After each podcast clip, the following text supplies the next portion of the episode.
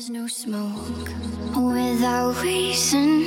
It's a sign something wrong in my lungs. There's a poison I've been breathing in too long. Hey guys，各位同学，大家早上好，我是瑶瑶老师，欢迎来到今天的英语口语每日养成每日一句 Express to Impress。Today we are going to learn a new expression。今天的话呢，教给大家一个新的表达，叫做嘘，小声点儿。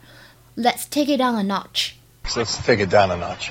Let's take it down a notch. Let's take it down a notch.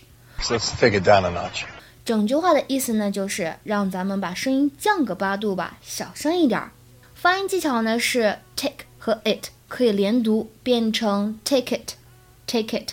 然后后面这个 down 不要读成汉语拼音当中上当的当。 因为呢，它当中包含了一个双元音 ow down down，这样读是对的。He tricked him, Jay. What is the penalty? Gloria, they're 0 and 6. Let's take it down a notch. 整句话当中呢，有这样一个词，值得我们来注意学习一下。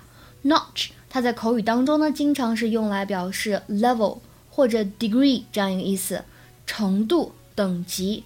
比如说呢，我们来看一下下面这个例句：My regard for her went up another notch. My regard for her went up another notch. 我对她的敬重呢，又增加了一等，又增加了一筹。生活当中呢，当你想让别人小声一点儿，其实更口语的表达是 shush，表示什么意思呢？就是嘘嘘这个意思。哎，类似于汉语拼音当中的嘘，小声点儿。学会了吗？